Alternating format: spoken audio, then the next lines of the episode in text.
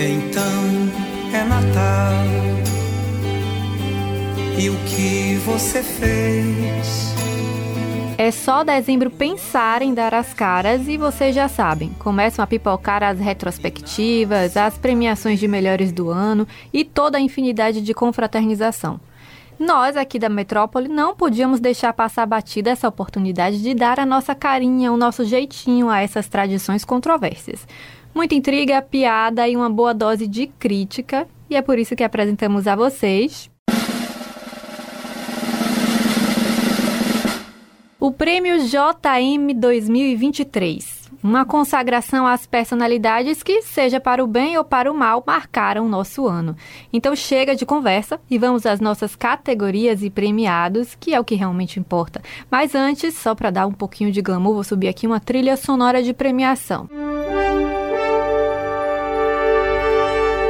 Primeira categoria, o cara de pau do ano. Zero mistério e surpresa aqui, viu? E o mérito é integralmente do nosso vencedor que caprichou na mudança de opinião, o corajoso ex-deputado federal Marcelo Nilo.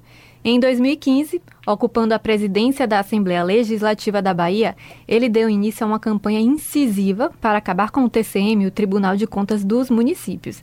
E olha só, neste ano resolveu empenhar seus esforços para angariar uma vaguinha na mesma corte. Mudança radical, não é? Podem dar o troféu para ele. Categoria Conge. Se tem uma herança positiva que Sérgio Moro nos deixou, foi o fim do cônjuge e o nascimento do conge. Como não deixamos esse tipo de gafe passar batido, nosso próximo troféu vai para o secretário de Infraestrutura e Obras Públicas de Salvador, Luiz Carlos Souza, que prometeu em um projeto no Centro Histórico espaço para lojas de souvenir, no lugar de souvenir. Vai ver que tinta para parede é moda entre os turistas, né? Sabe lá. O que importa é que ele é mais um dos nossos premiados. E sabe aquele amigo que nunca consegue marcar uma saída, que está sempre dizendo que vai ver a agenda e depois te avisa? Pois é, ele seria a representação perfeita dessa categoria se não fosse o PT baiano.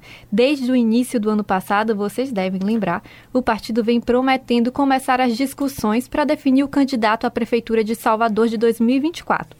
Elas até aconteceram, mas uma decisão ou anúncio ficou só na promessa mesmo. A cada entrevista era uma diferente. Até final de junho a gente decide, até agosto, até novembro, até dezembro. O fato é que fecharemos o ano sem um candidato definido, mas o PT ao menos sairá daqui com o troféu de melhor vou ver e te aviso. Categoria Márcia Sensitiva. Sim, a vidente que diz que louça suja atrai espíritos esfomeados. Nomeia essa categoria que consagra o poder da clara evidência.